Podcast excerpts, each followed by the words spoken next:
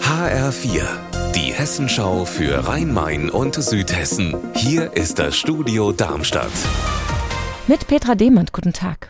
Das RS-Virus sorgt im Moment für massive Engpässe in den Kinderkliniken. Die Horst-Schmidt-Kliniken in Wiesbaden zum Beispiel haben extra dafür zwei neue Abteilungen mit zusammen 28 Betten eingerichtet. Andrea Bonhagen, wie sieht's denn in Darmstadt aus? Die Kinderkliniken Prinzessin Margret schreiben uns, dass die Notaufnahme sehr voll ist im Moment. Da muss man mit langen Wartezeiten rechnen.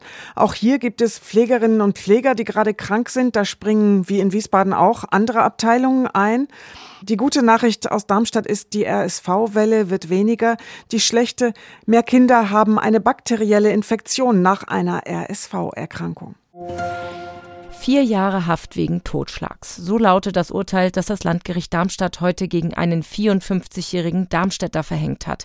Er hatte im Juli seinen Nachbarn in der Wilhelminenstraße mit einem Messer erstochen und das, obwohl die beiden eigentlich mal beste Freunde gewesen sind. Ein vergessener Gruß zu Ostern hatte einen wahnwitzigen Streit der beiden ausgelöst mit wüsten Beschimpfungen und permanenten Beleidigungen per Sprachnachricht.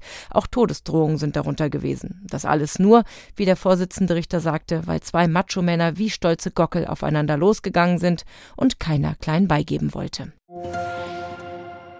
Der Riederwaldtunnel durch den Wald bei Frankfurt-Fechenheim soll gebaut werden. Dafür müssen große Teile des Auenwaldes dort gerodet werden, in denen zurzeit noch Waldbesetzer in Baumhäusern leben. Doch die Vorbereitungen für die Rodung laufen schon.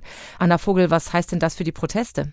Es könnte hitzig werden. Zwar laden die Gegner des Riederwaldtunnels für Samstag und Sonntag nochmal dazu ein, gemeinsam durch den Fechenheimer Wald zu spazieren und auch mit Waldbesetzern ins Gespräch zu kommen, aber im Hintergrund bereitet sich das Bündnis aus 22 Initiativen schon auf massiven Protest vor. Für den sogenannten Tag X, also dann, wenn die Räumung losgeht, haben 250 Leute schon angekündigt, sie werden da sein und die Räumung verhindern. Und zwar, wenn es sein muss, auch mit zivilem Ungehorsam. Außerdem sind für diesen Tag auch schon große große Kundgebungen geplant. Unser Wetter in Rhein-Main und Südhessen. Dicke Wolken und immer mal wieder Regen, so trist bleibt es auch bis in den Abend. Der Tag morgen beginnt trocken und auch die Sonne guckt hier und da durch. Zum Nachmittag wird es aber wieder nass, windig und insgesamt sehr mild.